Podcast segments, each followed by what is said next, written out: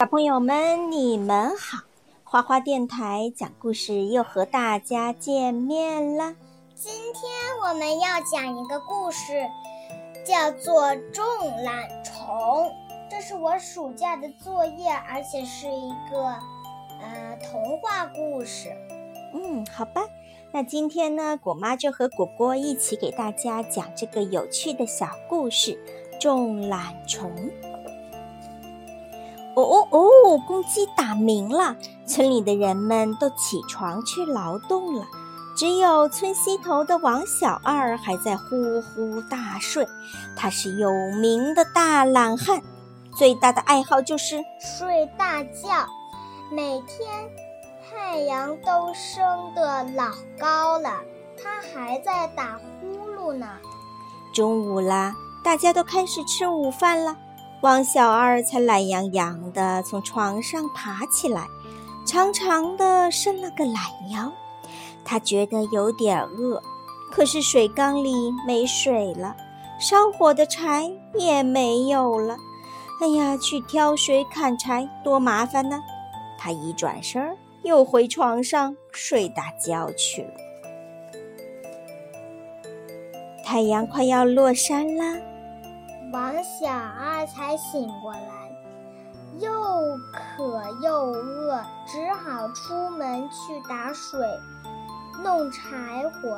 他去水井边拎了一锅水，在山脚下捡了几根柴，就赶忙回去了。他边走边想：“我才不打水砍柴呢，呃，我才不多打水砍柴呢，够今晚煮一顿饭就行了。弄多了多累呀。”你说他懒不懒呐？有一天，王小二去米缸舀米，打开盖子一看，呀，缸里空空的，一粒米也没有了。米是怎么来的呀，果果？米是，嗯，种粮食种出来的是不是？能从天上掉下来吗？不能。可那个宝葫芦摇能摇出来。这可让王小二发了愁。村里有现成的水井，山上有现成的柴火，可米哪里有现成的呀？王小二在村里瞎转悠，有人告诉他，村后山顶上有一个葫芦罐，罐里的老道士有个神奇的宝葫芦，只要拿起葫芦往外一倒，就有大米哗哗的往外流，想要多少就有多少，别提多厉害了。王小二一听来了精神，他暗暗打起了如意算盘，一定得把这个宝葫芦弄到手。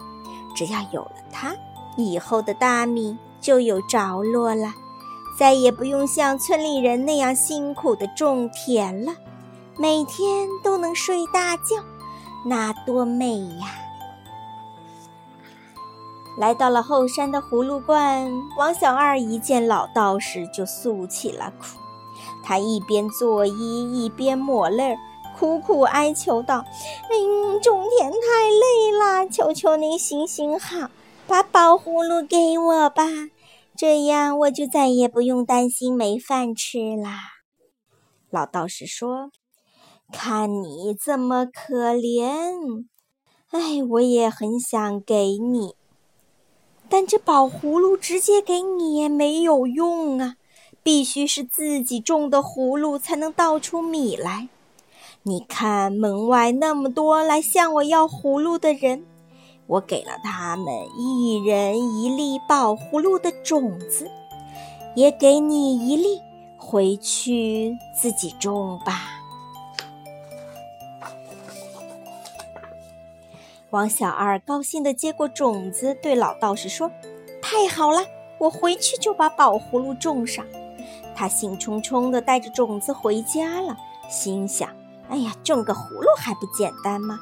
等有了宝葫芦，我的米就永远也吃不完了，再也不用挨饿啦。”妈妈，嗯，它的土怎么是绿色的呀？土的颜色都是不一样的嘛。拿到种子的人都开始种葫芦了，大家挥着铁锨和耙子，先翻地，再把土耙得细细的，然后把种子小心地埋下去。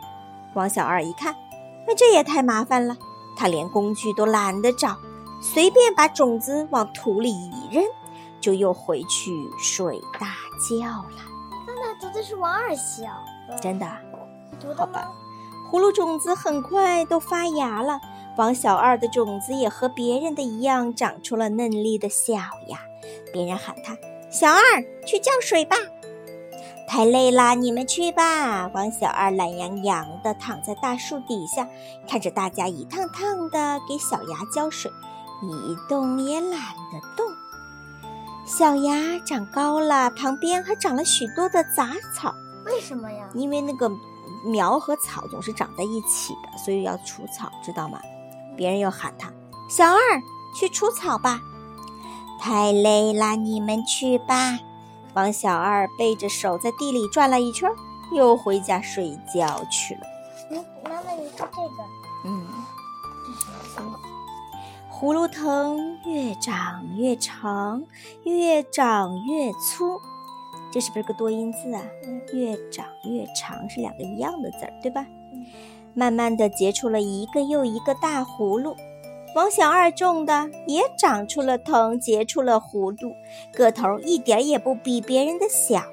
王小二得意极了，指着他的葫芦笑话别人：“哎呀，看你们多傻，又要浇水又要除草，辛苦这么久，我可一点没受累，种出来的葫芦还不是和你们的一样。”听说葫芦长大啦，老道士来到村里，让大家摘下自己的宝葫芦来试一试。